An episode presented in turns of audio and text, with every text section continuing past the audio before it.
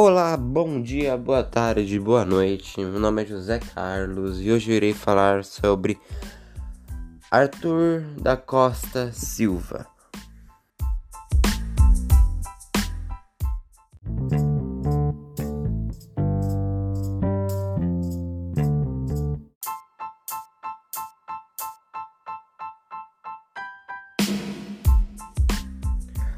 Arthur da Costa e Silva nasceu no Rio Grande do Sul em 1989. Ele ingressou na carreira militar em 1918 numa escola no Rio de Janeiro. Costa e Silva tornou-se general em 1961, durante o governo presidencial de João Goulart, que foi de 1961 a 1964. Costa e Silva presidiu o Ministério do Exército e foi um dos responsáveis pela elaboração e execução do golpe militar em 1964.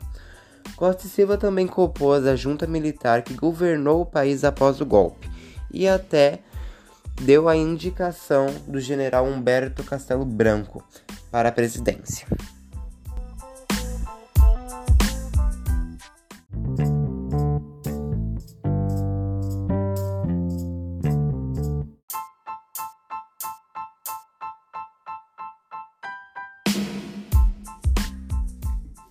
Arthur Costa Silva foi o segundo presidente do Brasil durante a ditadura militar. Ele governou o país durante 1967 a 1969. O governo de Costa e Silva marca o início dos, das medidas envolvidas que levaram ao milagre econômico, além de ter sido marcado por o início os anos de chumbo, período de maior repressão da ditadura militar.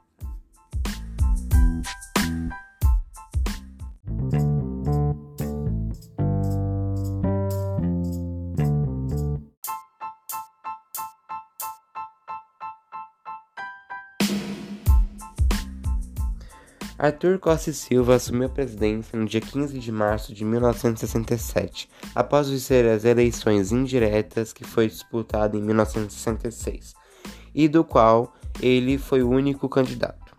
A vitória de Costa e Silva para assumir a presidência foi o resultado da campanha do interior do exército, para que o aparato da repressão da ditadura aumentasse.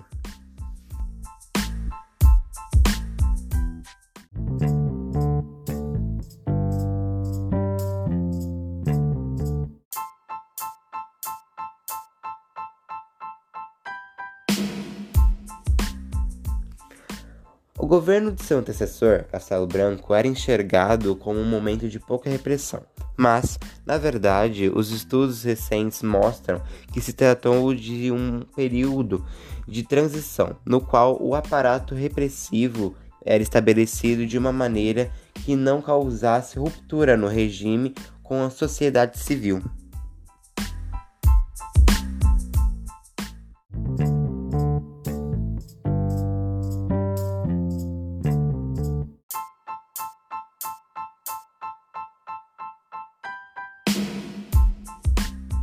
Ainda assim, Castelo Branco se viu pressionado pelas Forças Armadas a deixar o, seu, poder.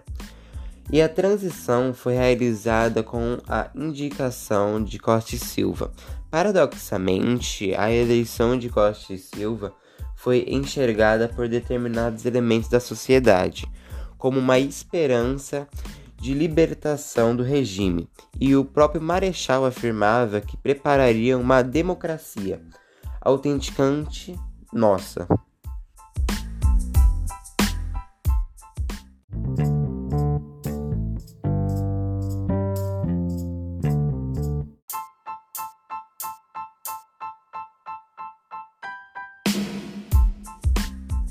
Apesar do discurso, o governo Costa e Silva consolidou a transição do período mais repressivo da ditadura ampliando o aparato repressor do movimento, perseguindo movimentos estudantis e operários, e concluindo esse processo com o decreto do Ato Institucional número 5, no final do ano de 1968.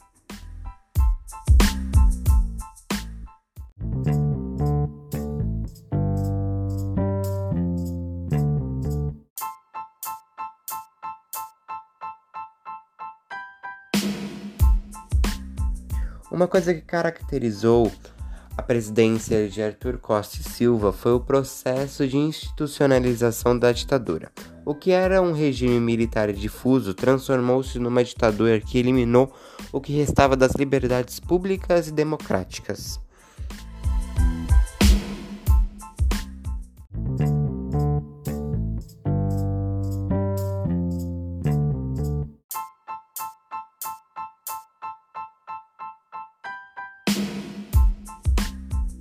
Uma outra característica do governo Costa Silva foi o período de decreto do Ato Institucional número 5, lançado na política econômica, que deu origem ao chamado milagre econômico.